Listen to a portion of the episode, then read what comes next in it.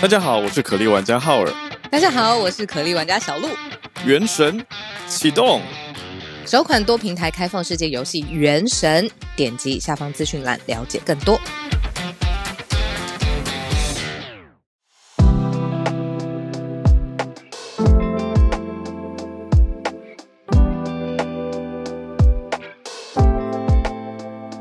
小鹿早安，大家早安。各位早安，大家早安，欢迎大家加入今天四月十号星期一的全球串联早安新闻。大家早，大家早安。哎，又回到一个礼拜一的早上，可是我度过了一个充满电的周末。哎，我觉得时间过得很快。你觉得这两天是不是时间？这两天加上这一年，哦，我觉得过去三年时间都过得很快。三三年超过早安新闻的时间，三年超过了。你是说 COVID 吗？对，整个疫情。COVID 就这样过去，时间。很有意思，很有很有感慨啦。因为我、嗯、呃，除了我们礼拜六早上办了一个特别活动，对。以外呢，对，因为我们等一下聊一下 Premium 的特别活动嘛，回馈，嗯，对，Premium 就这样过了一年。那一天晚上刚好我跟很久没见的朋友见到，他们从德国回到台湾，就是我有几个常驻，哦、呃，应该是一个啦，常驻德国的朋友，他嗯。也在那边结婚了。嗯那他就带着先生回到台湾来，我们就就聊了一下，以后就感慨，就觉得，因为他是 COVID 三年完全没有回台湾的那那一批，有有一群，对，没错，卡着。对，那我觉得聊一个先趣味一点好了，就是我觉得是时间过得很快之外，也感慨到说一种工作习惯的落差。我那天的震撼。因为我跟你，我们的团队都是那种很紧密的，所以我们就常会用，我们都是用 Line 来解决工作的联络嘛。嗯，对啊。那我朋友他回台湾，等于是放了两个礼拜的假。嗯，可是他却收到他老板很临时的写信到他的 private email，他就为此 email 为此非常生气。然后我我就我就有一点无法理解，你懂吗？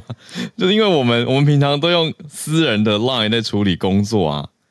就会觉得嗯还好吧，可是是是因为他是不是我在猜，是因为他已经确认了这一段时间是他放假的时候，所以他就预期其实会有一个界限，他是他自己的私人范围里面不会被打扰。对，而且他的信箱已经设定好自动会回复休假的那种 auto reply，嗯，所以他就觉得嗯是不是是不是有非常非常紧急的事吗？我后来发现也还好，而且是在周末休息的期间。OK，嗯，老板可能只是多想一步，怕他不会 check 工作的。可是他真的被抓去开一个线上会，就是礼拜、oh. 客户礼拜五寄信来说，呃，礼拜天，呃，预期说希望礼拜天可以收到回复，就是在德国是非常奇怪的一件事情。嗯，对，我觉得这个会是一个大 bummer，就是我假设我已经说好这两个星期我要，你三年没有回到台湾，是我的家乡，我好好回到家乡跟朋友家人在一起，嗯，然后这时候忽然被抓去开会，我觉得这完全要看他多 devoted 在这个工作上面。是啦，只是就另外几个不同工作文化的朋友也都都表示认同，然后觉得说。嗯 Work channel 就是应该要分开，就是不要用 Line。他们都觉得用 Line 工作很奇怪，尤其是 personal private Line。他就说那就像是你用 private email 在工作一样。然后我就想说，嗯，可是我一直觉得不同的形态。我一直觉得我不觉得怪，是因为我从。一刚刚开始工作的时候，我们就已经完全没有办法分什么个人或者是公司的。我我在电视媒体服务的时候，就是电视台是不会给你 work email，对啊，大家都是自己的 email。对，我也觉得，对啊，然后是融在一起的，也没有任何所谓上下班完整的分离的交界。那个时候刚刚有群组，只要有大事件丢上去，甚至老板不要说，全部的人都回去。位置好好坐好。对啊，所以我眼前、就是、我眼前两个德国人就是说，你们台湾超怪，超怪，要看产业啊。哦，原来我们很怪哦。对，因为他对他们来说，他们觉得如果 business 就应该要做 business 的预算，就是给每一个人一个工作的 email。嗯，还有工作的软体，这些都是公司应该要花钱的事情。那如果是在私人的时间，你还用私人的管道找的话，就可以一概不回复，因为公司应该要 pay me to do this。对，我觉得跟比如说国，那个观念差超多的，产业都非常非常不一样。对他们觉得说你下班了就下班了，完全可以失联。我想说哈，不行吧？如果有一些很急的事情怎么办？嗯，所以像对于，嗯，我都想说讲回我们的工作形态啊，就我跟你各自的工作团队，我知道大家常常都是，就是就是私，我觉得那个我觉得不一样的点是，我们跟同事朋友之间也有的时候那个界限更模糊。也也更有朋友的那种互相关心。哦，对啦，我们的团队是是会，啊、然后我还是很习惯用 Line 工作，但是我只我们上次有聊过，我就是会加上一个，就是说这个讯息很晚了，嗯、不要急着回复。嗯、我们的目标是什么？这个是我觉得我我我可以也应该多做到的。嗯，其他的我就觉得哦，很多时候都是在 survival mode 了，就是一个生存模式之下在处理，就是迎面而来这么多庞杂的事情。然后我还在想说，哦，我到底应该要去到哪边的时候，就是还是会觉得哦，最快的那个方法这样。真的，我就是、啊、我觉得，就拿我跟你的私讯当例子好了，就是我们的工传讯息的时间根本完全无法用正常工作时间去思考。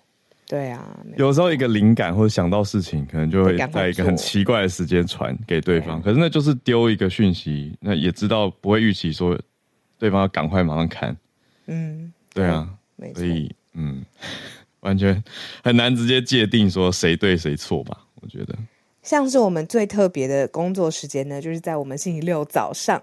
嗯，跟大家分享一下，这个星期六早上呢，我们特别为了 Premium，就是在过去这一年，有每一个月月付一九九来支持我们的 Premium 听友，设计了一个特别的回馈节目。我们邀请了今天也在房间里面的 Charles 老师，还有呃 Dennis 老师，擅长国际外交；Charles 老师擅长的是呃整体的经济、全球的经济上面的变动，针对中美角力这一个主轴，然后来分享。国际大事件，那两位老师，那个重点是，两位老师都已经是老师了，在这一个特别的呃回馈节目当中，我觉得更是浓缩老师多年来的功力跟最近要怎么分析，我觉得非常非常有用。因为待会马马上第一题，嗯，就我自己就用这个我星期六听到的呃架构，再重新想了一下这个发生了什么事，嗯，所以我真的很开心，星期六应该有呃。我觉得非常上百位的听友跟我们在一起，因为我们我们在我们自己私密的社团里面公告了链接嘛，然后回放也在里头，嗯、所以再次谢谢所有的 Premium 听友，然后也谢谢两位老师。没错，非常非常赞。呃，就是我们也第一次办这样 Premium 听友独享的线上活动，就希望让因为我们的听友支持者来自世界各地，所以应该说所在位置世界各地啦，所以希望大家透过线上都可以参与到。啊，就来平衡一下，也可以有实体活动，也可以有线上的活动。那我们为什么说过去一年特别感慨呢？就是因为 Premium 计划开跑到现在就营运了一年啦，那也是我们节目一直在寻找方向的一个重要支柱跟下一个模式。谢谢你们，嗯，谢谢大家。那我昨天听小编说，已经有听友说。请问哪里可以赞助支持新一个年度的？他想要加入，然后小编、欸、小编就头很痛跑来找我。呃，因为我们还没有公布，所以请再等我们一下下，应该下一个礼拜就会公布了。对，然后 Premium 跟大哦，Premium 先不用。在全球串联早安新闻公开的社团里面，就是三万多人，三点九万的这个社团里面，嗯、现在还有一个公告的问卷是针对新一季的募资，嗯、呃，要请大家可以告诉我们一些意见的。那所以如果还有一些时间没有填的话，可以让我们知道你心里面的想法。那我们很快统整之后，很快公布新一季的回馈方案。对啊，我跟小鹿也在热热切讨论当中，嗯，很多决策需要做，继续讨论。好，那我们就来进到今天的新闻盘点。嗯，很重要，因为今天第一题好大好大。嗯，马克宏中国国事访问嘛，State Visit 之后呢，中法两边发表了联合声明。此外，马克宏也有接受一些国际的媒体，特别是外交主轴的媒体访问哦。那有提到对于台湾的想法，我们可以一起来谈。那第二题则是一个。比较让大家惊讶的事情的机密外泄，就怎么会呢？美国这边的机密外泄，而且是非常敏感的，关于支援乌克兰要反攻的计划。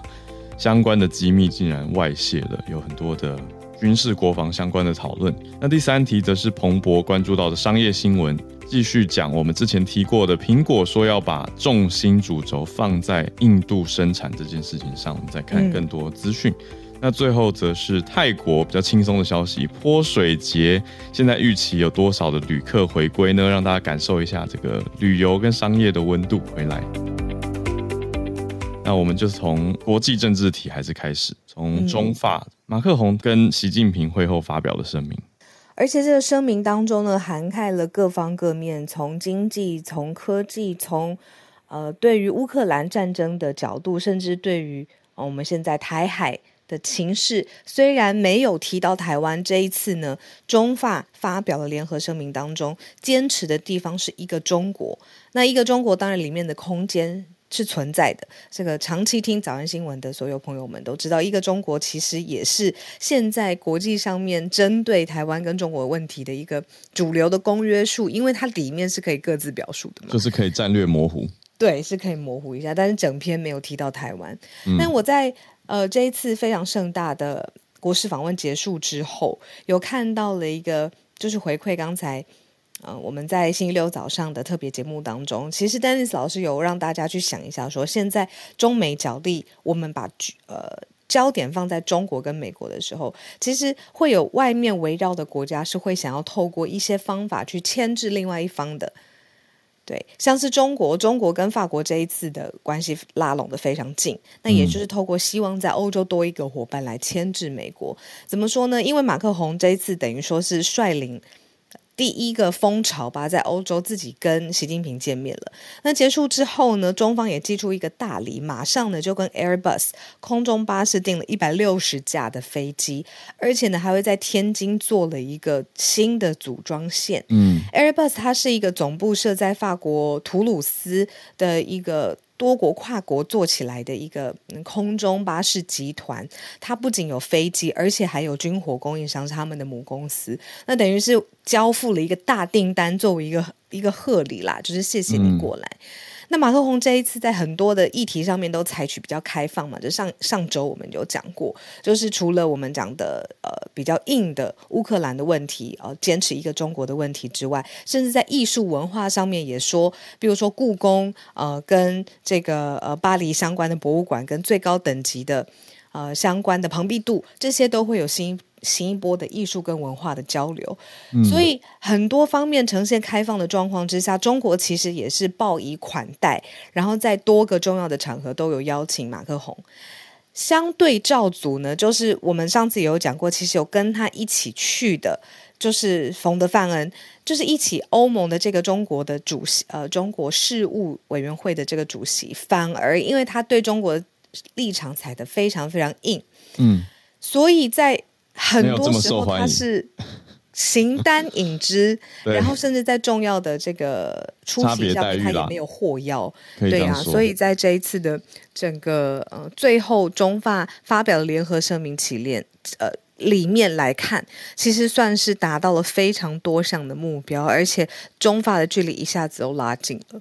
嗯，所以这样虽然听起来好像马克宏这一趟在中国之旅受到盛大的欢迎，也谈到了很多。不错的国家利益，可是在国内的政治分析圈却把马克宏骂翻呢。哦，这点我很有兴趣。嗯，法国这边的学者不止一位哦。嗯，我这边可以列举几个，像是我们看到的法国国际关系研究所的亚洲研究中心的主任，他叫做朱利安，呃，Julian，他是在电视台法国那边接受访问的时候，认为说很失败。他认为马克宏没有真的谈到为乌克兰带来好消息等等。就觉得国际形象上跟中国走得太模糊、太近了，嗯，这样子形象是不好的。那另外，布鲁塞尔这边的智库在报纸上是评论提到说，这种欧洲最新北京朝圣之旅空手而归，嗯，他就没有特别说，呃，这个空巴的订单多好多好，而是讲说没有帮乌克兰带来好消息，也没有真的去掉风险的保证。意思就是说，北京看起来很好，可是也没有。给你安全保证，嗯，那也没有让中国去敦促俄罗斯停火，他们认为这才是应该本来法国去谈的一个重点吧。哦，但是北京还是模糊啊，北京就没有北京虽然有说要让战争和平解决，嗯，可是却没有提到俄罗斯嘛，只有提到、嗯、我们上次上礼拜有讲，就有提到乌克兰战争这个字眼，可是没有讲俄罗斯。所以说，就是从具体的，嗯、呃，要 deliver 一个具体的结论上面来看，反而马克宏在他自己的家乡其实是没有受到这么多的肯定的，是觉得说根本没有带回来一个接下来该怎么做。嗯的只是一个模糊的外交声明，反而他觉得有损大国的形象。对，哦，很特别不一样的想法。中方完全不是这样子看的，中方甚至心里面打的算盘，甚至不是要跟美国直接拉拢关系。很多的呃智库跟外交分析都会觉得说，拉拢法国是前置美国的重要的一步。他如果没有办法，就是直接在美国，因为现在中美的角力已经白热化到不行了。那现在就看你旁枝散叶，怎么样透过策略的方式去进一步的牵制嘛？对呀、啊，所以中国反而会觉得说，这是他们展现大国专业工作跟外交工作的一个一个一个方向。没错，那学者看的角度就是觉得说，中国的立场没变啊，你去了这一趟。他的意思是说，马克宏本来要劝普丁也没有成功，那第二次现在来这边找习近平也没有进度，嗯嗯，所以了无新意，没有新的进展，唉，所以这是不同的角度看的东西，会给人完全不同的感受了，嗯嗯嗯嗯。那我觉得，可能马克宏出发之前，他可能也料想到，如果这一次没有带回来具体的承诺，或者是步骤一二三该怎么做，这一些国内的分析的声浪，他可能都已经了然于心了。嗯，对呀、啊，嗯，就是你看政治人物或者是国家元首他，他他必须得面对的嘛。是。那对于台湾呢，也很有意思，嗯、因为马克宏是在离开中国之后接受访问，发表出来对台湾的看法，等于是说在中期间。某一种默契或者是共识吗？就对媒体只字不提，嗯嗯，因为一定有 有机会会评论到或是提问到嘛，嗯，但是却是在会后，等于已经离开之后呢，这个知名的欧洲政治新闻网站 Political 才刊登出来啊。嗯，马克龙的说法是说要走自己的路，对于台湾议题，嗯嗯，他说欧洲应该有自己的战略，而不是要跟美国或中国选一边，嗯。就还是有外交辞令感，就是你哎、欸，你刚去完中国，然后说没有啊，我们要走自己的路，这样，嗯嗯嗯，这种感觉，就也是一种战略模糊了。那这个是我们在中国跟法国现在马克宏国事访问之后，我觉得到这边联合声明，我们其实呃花了从这一题开始，跟上周开始花了蛮多篇幅在讲这一次的。呃，对马克宏来说出访嘛，当然其实核心还是不脱。嗯、那接下来对于中美之间的影响是什么？我们就继续慢新闻要观察下去。没错，嗯，对啊，就看到哦，法国也想要有一个牵制，那拉了不同的盟友嘛。那又接在什么样的事情之后呢？很多事情之后啊，像是蔡英文总统的访拉美，过境美国，又跟议长见面，嗯、再加上前总统马英九。访中这些事情之后，还有共机连续三天绕台，这些事情都是在 这个周末，嗯，非常紧密的发生。那有的时候紧密发生的是外交，但是呃，如果是在网络上面紧密的紧绷的发生外泄，我觉得这个层级一下拉得很高的话，也会让呃当事者非常非常的紧张。我们今天选的第二题呢，是呃，我觉得可能是这几年来最大的外泄计划，因为原先我们先慢慢讲好了。原先一开始呢，嗯、是在社群网络上面，尤其是 Telegram 还有 Twitter 上面，呃，流传的一份报告。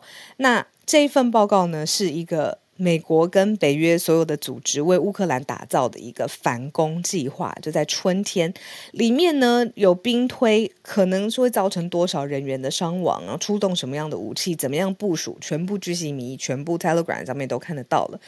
那五角大厦就已经非常呃紧张了，正在查整个要找内鬼啊，就是因为看起来是很实在的文件，嗯、对。所以大家才有这么高的讨论度，并不是那种哦蓄意造假或是什么什么几张假资料的那种，完全不是。它是非常详细的时间轴、作战计划、人口数可能会造成多少的伤亡。结果像浩尔讲的说，在找内鬼的同时，这个泄露发现根本也不止这个乌克兰的反攻计划，包含了美国对于中东还有印太的相关的国安的议题。已经全部都放在网络上了，然后甚至这里面的。机密的级别细到说，从中央情报局也出来，然后有美国国防情报局叫 DIA，我们都很少讲到这个分析间谍卫星资料的国家地理空间情报局、嗯、国家安全局 NSA，还有国务院情报研究局 BIR，全部都有资料外泄在网络上面。嗯，所以里面说已经有呃，虽然这些上面标注标注的最高机密的这些文件，但是已经有一百多份。就是放在网络上面，然后紧急的介入之后，还是有六十多份现在在网络上面是可以看得到的。所以他们说，这其实是这几十年来最危险的情报外泄事件。这是《华尔街日报》定调。对啊，对，从三月，而且不是这一两天的事情，嗯，实际上是大概三月一号就开始，嗯，出现在的地方很奇妙，是一个 Discord 的留言板。呃，对。呃，Discord 先，然后马上 Telegram 就有转发群组，然后一算出去，呃，一分散出去之后，最大的你说放大器就是推特了。嗯，对呀、啊。嗯、呃，调查进度呢是现在美国司法部有介入，我说他们跟启动一个专案的调查机制，而且跟国防部，也就是五角大厦密切的有做联系，但是除此之外没有再多说什么细节。而且在三月一号是我们刚刚说文件最早外泄的时间嘛？结果过了两个礼拜以后，发生一件事情，让大家觉得很难觉得是偶然。嗯嗯，就是美军一架 MQ-9、MQ-9 无人机在黑海被俄军战机拦截。嗯嗯，而且坠撞击撞落坠海，就会让人觉得说，是不是因为情报跟美国的一些资讯被得知了？嗯，所以一些弱点被针对了。啊，好立即哦！两个礼拜啊，嗯嗯嗯，这个就会让大家觉得说，嗯，是偶然吗？怎么会时间点这么的刚好？这个很难说，嗯，不过就就是我们把时间点并成出来的话，就会看到，哎，三月一号外泄，三月十四美军的无人机遭到俄军拦截，所以让大家很担心这些事情。那这些都是关于国家安全机密层级的。那当然非常不希望因为直接掌握了资讯而造成了任何的损害嘛，所以现在美国其实算非常紧张嘛。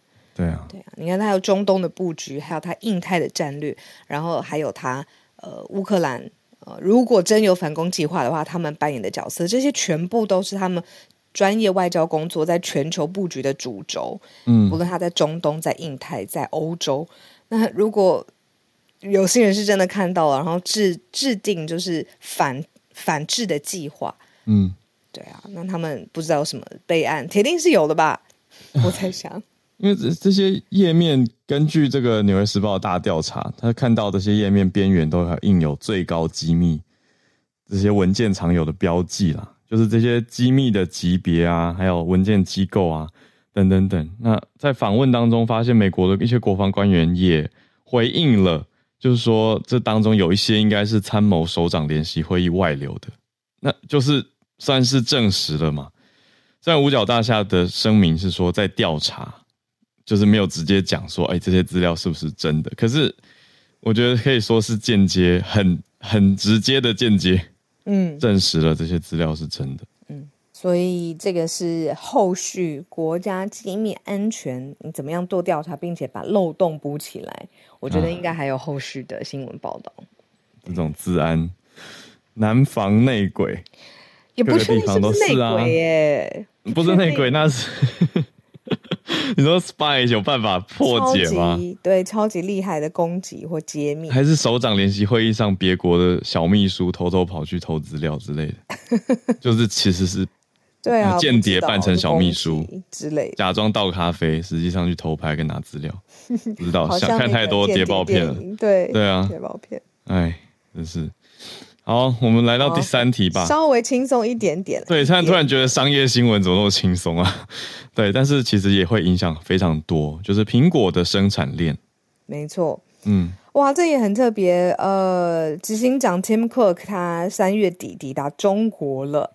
然后这是他疫情爆发以来的第一次访问，外面的人也说这很像是一个高阶的外交之旅。好了，所以虽然这是一起商业新闻，也有一点点你说要去延伸政治空间是可以做得到的。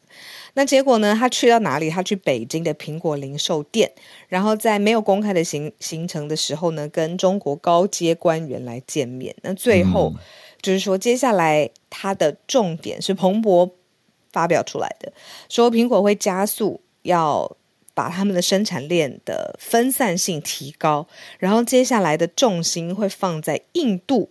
嗯，这很特别哦，因为过去二十年来呢，苹果其实在中国打造了非常非常多的组装还有制造的生产线，嗯，然后里头的商业合作伙伴是达数千个，所以非常非常多。嗯，那现在中国有四十多间的苹果的分店，如果你算进去。台湾还有香港，就是整个这样子的区域一起看的话，嗯、苹果的营收贡献里面百分之二十都是在这一块地区当中。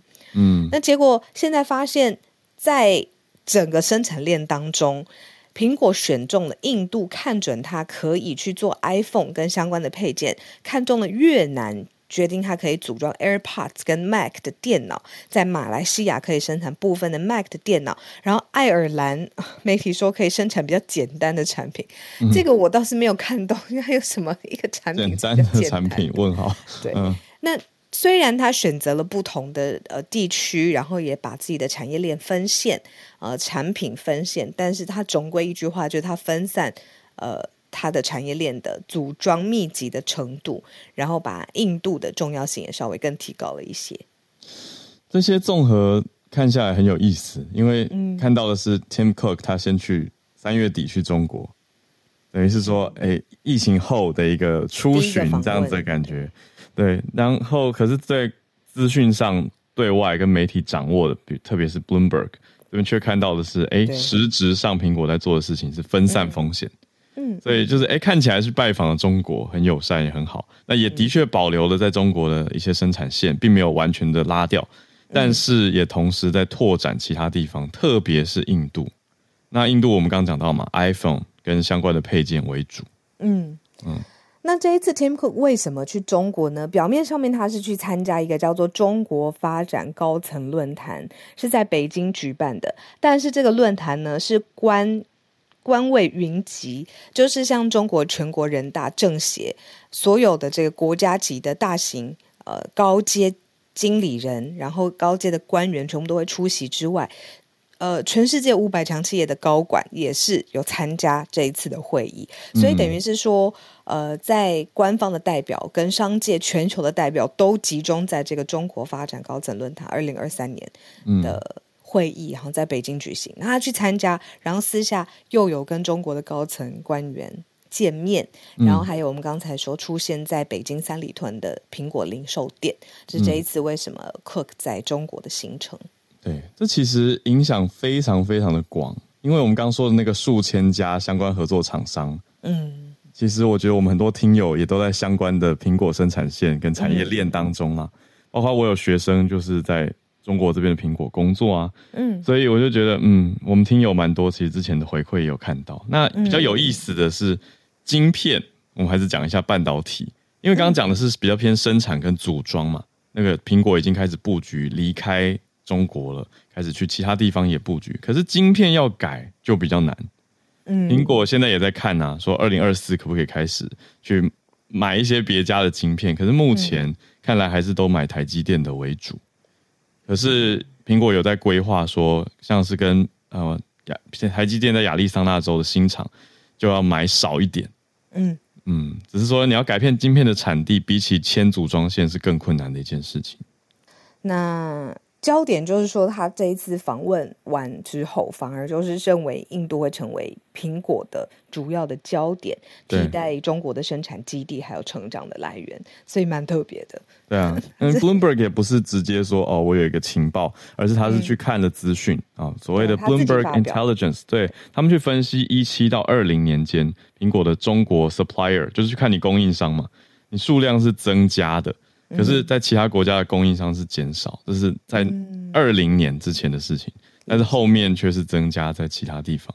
嗯，那这个是科技方面跟商业方面的消息。那如果真的要说真的轻松的话，我会觉得最轻松的一个第四题吧。真的，现在夏天快到了。对啊，大家有朋友要去泼水节吗？现在四月就是这个。就是松 krant 嘛，送干节泼水节。宋干节哦，很特别。四月十三到十五。之前是不是因为疫情都没有办法这样子大型的有这样子的呃玩乐活动、欢乐活动？嗯，对，或者是就算有，那很零星啦。那说这一次是今年疫情之后整个全面回归哦，就是。正式的应该过去有多热闹，疫情之前有多盛大，接下来这个送干节就继续。那希望说是回到二零一九年，嗯、观光人次呢可以恢复到这个六成的水准。那这个是泰国非常重要的节庆嘛，然后之前也是靠着这个时间，泰国人就会返乡了。对，泰国人的返乡时间，对对，而且市区的泼水，我我没去过，可是我听去过的朋友讲是非常生动的。就是连你坐在计程车里面，计程车的车窗，他们都会期望你有点微开着窗户，然后被水泼。对，路人会把水枪伸进你的窗口，对你喷水。那你在车子里面淹水，我我会生气耶。就是如果是我的话，我会觉得我把窗户全部关起来。可是他们就会觉得所有人就是泼水节在路上就是要互相泼水，然后大家会有各种的水枪啊、水桶啊，各种形式，那是一个很欢乐的节庆。嗯，而且不只是就是曼谷市政府已经宣布，就是说有这样子的大型活动。那我们说这是全国泰国的嘛？那另外呃巴达雅、和塔雅，还有清迈，还有和爱，这些都已经准备好了。所以它附近的相关的地方，不只是像塞朗或者是考山路这种很很很市区、很核心的地方有。那这个为什么也很特别？是因为你看这么短的时间的泼水节，说是如果真正要预估下去的话，整个观光收入这一段时间可以有新台币一百一十九亿元的收入。好像可以超超标哎！这个目标真的是很厉害，嗯、所以他们一定要就是说之前的宣传或欢乐的气氛或者水准一定要拉上来，这样子。嗯，就是这个礼拜了。对，希望看看喽，看看泰国可不可以超过他们二零一九年的成绩，观光成绩，这样会有多少人次呢？预估下来，我看一下哦，嗯，应该会有三十万人的观光客入境，对，外国的观光客入境。哦，可是这个人数只是一九年的六成。对啊，预估啦，预估哦，因为他现在还没有正式的开始嘛。对，这个是观光客啦，观光客的人数。对，可是刚刚我们讲的那个一百一十九亿台币，就是一百三十五亿泰铢，是泰国国内观光的希望达成的预期。嗯，没错，外国旅客进来，然后在国内消费，泰国国内消费，这个经济指标也很重要。嗯，对，国内跟国外他们都很期望有热烈的消费。哇，太有意思了，这个泼水节。好，那我们今天礼拜一的新闻盘点到这边，那我们准备要来进全球串联的时间啦。呃，这个聊天室大家说，哎、欸，这个泼水节的时候背相机的人会发疯，然后手机防水好重要。应该无法带相机吧？对啊，一定会湿掉、欸，哎，会坏掉。一入境就被泼了，Benjamin 说。然后机场也有吗？据说连这个警车都无法幸免于难。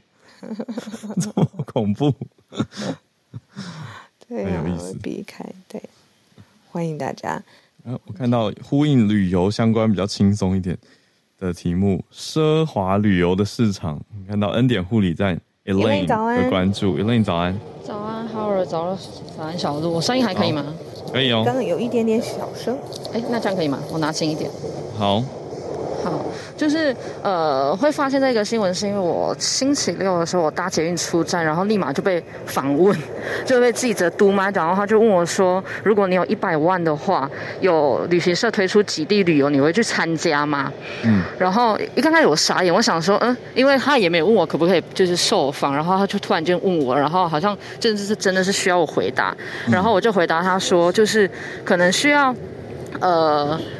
如果我有一百万的话，我可能会跟我朋友去，但是我不一定会跟旅行社去，因为我觉得这个可能是会就是受到许多的限制这样子。然后我就看这个就是他的报道，他就是说，呃，像是如果你要去南极旅游的话，现在的早鸟你早鸟价就是六十九万起，然后你有免费的无无鱼子酱，呃，免费的鱼子酱吃到饱，或者是去北极玩二十一天，每一个人就是一百二十八万。或者是可以去非洲，两人同行就是八十三万这样子。那后来就是看到有，其实因为过去疫情。呃，三年多的时间嘛，这些旅行业者他们也是受到许许多多的一些的限制，所以他们现在开始推出的这些百万的旅游行程，其实也蛮多退休人士去参加的。所以看见其实疫情的回温也其其实慢慢的在回来这样子。那这个报道其实看见的是有一百万的人不是那么的多，或者是你有一百万，但是你可能会想要去做其他的。事情，有些人可能想要投资，你可能想要买房子，你可能想要去做自己想做的事情，你不一定会把这一百万呃用在旅行的上面，嗯、所以我觉得就是也可以去去思考，我觉得就是也是一个蛮轻松的一个新闻一个话题，这样它就是延续刚刚的泰国的泼水节。嗯，谢谢，谢谢 Elaine。原来对啊，极地旅游的团价，我是我是听下来觉得说早鸟价的优惠也太大了吧。就是百万可以打折到七八十，就是七折八折哎、欸，到底中间那个利润还蛮高的。对啊，是的，旅游业的确是这个样子，忍不住会有这种感觉啦。对啊，对，而且一团好多人呢、欸，一团可以到三四十人这种人数。你的意思是，就是出一团其实很值，对不对？对啊，就是对于业者来说，对。不过旅游业真的是前几年也好辛苦。对啊，都撑撑不过，好多旅行业者都。面临很辛苦啊，倒闭啊，啊或者是转型，或者是缩小经营等等的。嗯，对，这题有意思。一百万的闲钱会想要拿去一趟花光吗？还是拿来做别的事情？来，因为现在一百万相对来说也没有我们以前认知的那么大了。你说因为对啊，各种啊，各种缩水啊，对啊，所以不如还是要。去一下是不是？对，去一下，然后再想吧，再想，哎，啊，都没有钱怎么办？啊？呃，去南北极直播赚钱，哎，搞不好可以有变现，另外的方式变现，带带货，一直想着赚钱，把极光带给大家也是一种。极光直播，对。啊，看一次要五十块，看到极光的人会幸福哦，之类。幸福直播。啊，想太多了，谢谢 Elaine 带来这个有意思的题目。昨天我在跟我妈妈吃饭的时候啊，我们还在聊到，就是说现在鸡蛋真的是超级无敌贵。然后他就我，我以为比较好了耶，还是他跟我说的那个，因为昨天复活节活动嘛，哦、他就带了一些蛋给我，然后那些蛋就是特别有彩绘的、啊，然后有就是祝福的话在上面，嗯、然后我们就聊到蛋价。那我很好奇，在美国的蛋价到底是怎么样的？嗯我们跟 Charlene 来连线，人在加州，已经直接感受美国的蛋价。Charlene 早安，Charlene 早安，嗨，早安。我刚刚是被吓回来说，嗯，怎么蛋价的乱象变成这样？首先呢，我们刚刚从 Trader Joe's 就是美国一个蛮平价的超级市场回来，然后呢，我已经很久没有看到这个价钱，就是一盒十二颗，就是一打的鸡蛋是三块九毛九，这个几乎已经回到疫情以前，或者是所谓的这阵子呃蛋很贵之前。但是呢，它上面有说我一一一户只能买两盒，所以我就问他为什么。嗯，对，限购两盒，然后他就说，因为有一些人跑到 Trader Joe's 把蛋抢光之后，拿去 Seven Eleven 卖超过七块。对，我 竟然有这样哄抬蛋价。对，所以嗯，其实因为我二月的时候有回台湾，我我也觉得蛮意外，就是我妈妈家的蛋好像没断过，然后他们他们家巷口那个有卖那种 grocery store 外面的蛋也是很多很多，所以我我也不是很清楚怎么回事，说诶，我没有特别的感觉到鸡蛋的那种恐慌那，嗯，但是据说很贵，那我其。前几个月哦，就前几个月而已。我们去买蛋的时候，在这个蛋蛋的哄抬价格以前，蛋价差不多就是一盒三九九，很正常。结果我们后来买的时候，已经到了九块九九了。哇！所以有那个，我有看到新闻说，last season 就是百去年的年底十二月之前，蛋价被哄抬了百分之六十。Excuse me，我们是活活的三倍，所以我不知道这中间发生什么问题了。六从六成到三倍，那是一个很大的差距。是啊，然后我们在新闻上面也看到说，其实这么高的这个呃鸡蛋的价格，其实现在有一家公司非常的被关注，叫做它呃这家公司的名字叫做 Cal-Maine Foods，嗯，这个是全美国最大的蛋商，蛋的鸡蛋的制造厂商啦。嗯，他们去年年底以前哦，那一季哦，他们的总收入不但 double，他们的净利 profit surge 就是呃呃 profit 就是呃成长啊，大幅成长的百分之七百一十八。哇哦，那是超过七倍，在大家被蛋价弄得哀哀叫的时候，他们成长了七倍，所以这件事情现在被调查。那这个是我们前两个礼拜看到的新闻，嗯、然后再看到今天说啊，真的有不晓得是谁拿去 Seven 翻一倍的这样卖出去，我真的觉得蛮扯的。嗯嗯嗯嗯，这个 profit 可以七倍，对任何人都会觉得看起来呃有有有猫腻，要赶快去看一下里面发生什么事情。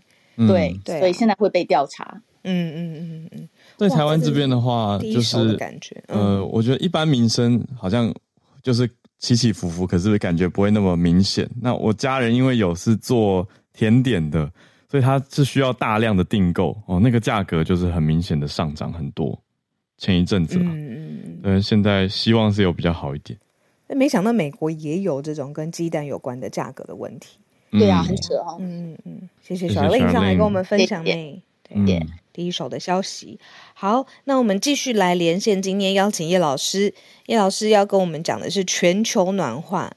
老师早安，早，哈尔早，小鹿早。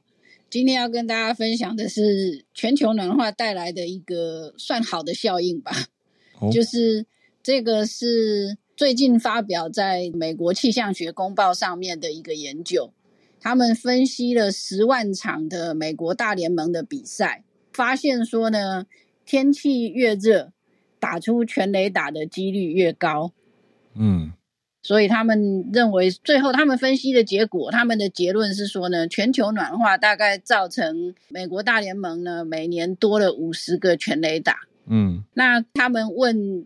棒球老将他说呢，他们也发现说，就是说他们过去的经验啊，他们发现说呢，天气越热的话呢，球就越会飞啊？为什么啊？当然就是说这个其实是简单的物理学啦，因为空气其实也是原子构成的嘛。热空气上升吗？温度上升的时候呢，嗯，气体的分子呢就运动得越快，嗯，运动得越快的话呢，这个气体就变得比较稀薄。嗯，那气体变得比较稀薄的话呢，阻力就会降低，阻力接着会让，因为我其实是不太看棒球啦，但是就是说，球打出去的话呢，可能所谓的高飞球接杀跟全垒打，或许中间只有一点点的差别，嗯，但是在气温比较高、空气比较稀薄的状态下呢，可能就是说，本来阻力变小，所以它就变小，可以全垒打。对，本来要变成高飞球接杀的，就有机会会变成全垒打。嗯，就是对，飞得更远呐。对，飞得更远，飞得更高。嗯，那根据美国就是 NOAA 啊，国家海洋及大气总署的资料，也发现说，过去四十年呢，美国的六七八月这三个月是大联盟的球季，平均的气温上升超过摄氏一点一度。嗯。所以所有的这些资料都指向说，未来可能，呃，如果单纯这样计算呐，就是说未来可能呢，那个大联盟可以打出更多全垒打。当然，天气太热，其实也会影响到选手的表现。嗯，对，所以纯粹由简单的这个物理学来预测，当然看起来好像是会打比较多全垒打，但是太热可能也会。造成选手不舒服啦，那个可能中暑啦等等啦这些，那或许连上场比赛都不能了，也也很难说。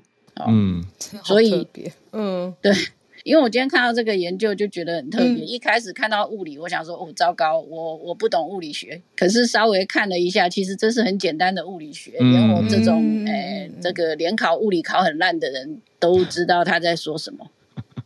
谢谢老师的解析，有有有听懂，就是那个热的分子运动变快嘛，所以空气变稀薄，那阻力当然就变小，没有错。然后我看到有意思的是，媒体也有去问到球队的行政、球队的长官，那是费城的费城人棒球队总裁，他就有回应说，他们真的有这种感觉，就是气温越高，球飞越远。然后现在哦，他说看到科学证据来支持这个论点。所以算是一种助攻吧，因为我刚刚第一个想到的是说，哈，这样消息出来是不是会有点 undermine 所有的球员的努力跟表现？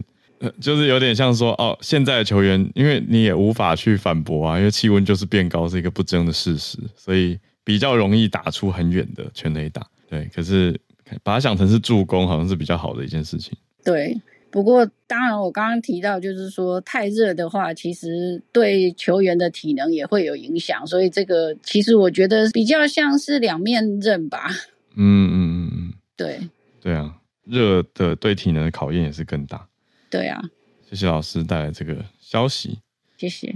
那我们今天再继续连线，来跟朱小汉连线。朱小汉关注的是刚刚我们讲到这个泄露文件的事情。是的，Hello Howard，Hello 小路，我先吐槽一下自己。刚才其实小路有邀请我上来，但是我自己的猪脚点错键，就是不要上去。这个已经是第二次了，所以我对我的猪脚很不满意。如果再出现第三次的情况，砍下来做卤猪脚好了。嗯 啊，对，所以就是关于美国啊这个泄露机密文件的事情啊，那路透社也是做了一篇蛮详细的报道，指出美国现在也在调查内鬼啊，但是路透社他对这些所有泄露出来的文件进行了。分析，那是其实路透社自己的结论是无法确认这些文件的真实性。那同样，我自己也阅读了几份文件，其实文件当中的信息，呃。我觉得应该算不上是机密，因为很多其实都已经在互联网上呃流传了，只是在三月以前其实就已经出现，呃，而且这一次泄露刚出现的时候，最先反应的其实是乌克兰，因为当中最重磅的当然是涉及到就是乌克兰接下来的反攻，但乌克兰自己是说啊。这认为是完完全没有泄露，那紧接着美国就非常默契的说，哦，是我们这边，搞不好是我们这边泄露的，呃，给人的感觉好像已经是安排好，呃，而且这一次泄露的信息的覆盖范围其实也是非常有趣。那既然是涉及到美国核心的战略安全问题，呃，其实是没有一封文件涉及到北约相关，甚至没有一封文件是涉及到与台湾甚至是这个日韩相关的，主要都是集中在这个传统意义上的中。中东以及是在这个乌克兰区域，所以感觉泄露的这个也是非常的明显嘛，就是呃感感觉是这个故意，就是感觉给人感觉就是呃明明是有泄露，但是好像泄露的东西却都没有打在要害上面，甚至打在要害上面的东西也谈不上是什么所谓的机密文件。呃，另外就是美国的一些机密文件从冷战后期开始就不再在美页上面来加盖这个 secret 或者 top secret 的信息。Oh. 嗯，呃，另外就是美国的这个机密安全的 level，像 secret 和 top secret，其实也并不是最高级的。呃，像这个 secret level 的话，呃，只要是美国的现役军官都是可以读得到。top secret 的话，一般来说，联邦的执法人员，尤其是司法部的，包括像这个联邦调查局，还有像这个 ATF，就是防这个。反枪支、这个反恐、反这个反药局啊，他们的探员其实都是可以接触到，所以也不算是什么超级敏感机密的文件。呃，总而言之，就是呃，当然也不能排除真的是有泄露，但是当然也不能排除同样是美国有可能做出来的资讯战，可能是故意泄露一些虚假的信息来迷惑，因为啊，兵不厌诈嘛。嗯，就是这样。我去卤猪脚。呃，等等等等，最好我问你怎么看那个三月十四的刚刚那个美国。战斗无人机这件事情，我还是蛮受他困扰的，就是时间点会觉得有点刚好啊。对，呃，因为那一次无人机事件确实是这个被美国拍到影像，然后是这个俄罗斯来进行干扰，然后这个美国一开始就是指责俄罗斯，所以我觉得它完全是一个相对孤立的事件啊，跟这次事件可能只是时间上出现了巧合。呃，如果说真的是跟这个无人机有关，呃，跟这个无人机事件呃有关的话，呃，那这个所它就是怎么说呢？因为这次无人机攻击事件，无人机本身并不涉及携带任何机密，而且已经坠落在这个黑海的海底。嗯、从这个无人机身上是不可能取得任何相关的情报的，它只是一个侦察机而已。嗯，呃，而且就是呃，所涉及到的这个情报，它指的是乌克兰的反攻，以及这个美国的这资讯相关，以及在这个中东还有欧洲的布局。呃，其实和这个无人机事件完全就是两回事。呃，所以谈到一起看的话，其实我觉得是大可没有必要的。嗯，呃，只是两个孤立的事件，呃，同时发生在了一起，就是这样。谢谢。哎，好，懂懂意思了，就是两个摆在一起，时间点可能是有关联性，但是是不是直接影响的。好，那因为因为朱小汉长期在看嘛，所以我想说问问你，就会比较有你的判断可以给我们参考，也谢谢你的分享。好的，那就后续再看啦，看美国这个应应该会有给大家一个交代吧，要不然这样的重要机密外泄还是让人蛮担心的。好，那我们今天的盘点从中法到美国的机密，到彭博这边的苹果布局印度生产线，到嗯泰国的 Songkran 泼水节，一路延伸到南北极百万啊，美国的蛋价，还有这个叫做全球暖化助攻棒球的全雷打，到朱小汉的呼应跟解析，很精彩的一天，礼拜一就这样展开，就谢谢大家今天的参与，我们。明天早上八点再继续跟大家保持串联了，我们就明天见啦！谢谢大家，拜拜。